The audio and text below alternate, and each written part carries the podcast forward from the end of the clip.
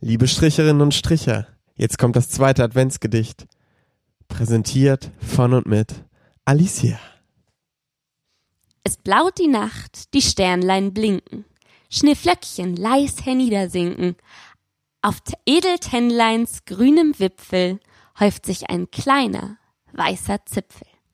Und dort vom Fenster her durchbricht den dunklen Tann ein warmes Licht.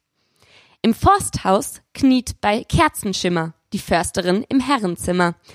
In dieser wunderschönen Nacht hat sie den Förster umgebracht. Er war ihr bei des Heimes Pflege seit langer Zeit schon sehr im Wege, drum kam sie mit sich überein, am Niklasabend muss es sein.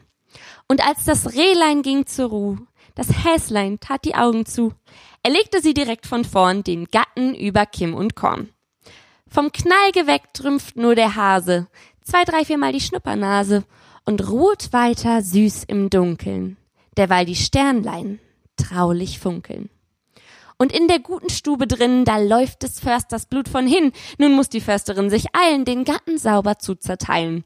Schnell hat sie ihn bis auf die Knochen nach Weidmanns Sitte aufgebrochen. Voll Sorgfalt legt sie Glied auf Glied. Was der Gemahl bisher vermied, behält ein Teil Filet zurück als festtägliches Bratenstück und packt darauf, es geht auf vier, die Reste in Geschenkpapier. Da tönt's von fern wie Silberschellen. Im Dorfe hört man Hunde bellen.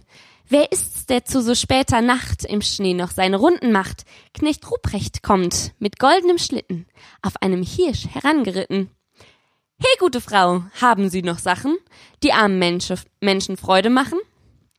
Des Försters Haus ist tief verschneit, doch seine Frau steht schon bereit. Die sechs Pakete, Halgermann, ist alles, was ich geben kann. Die Silberschellen klingeln leise. Knecht Ruprecht macht sich auf die Reise. Im Försterhaus die Kerze brennt, ein Sternlein blinkt, es ist Advent. Das war ein Weihnachtsgedicht von Loriot. Gedankenstriche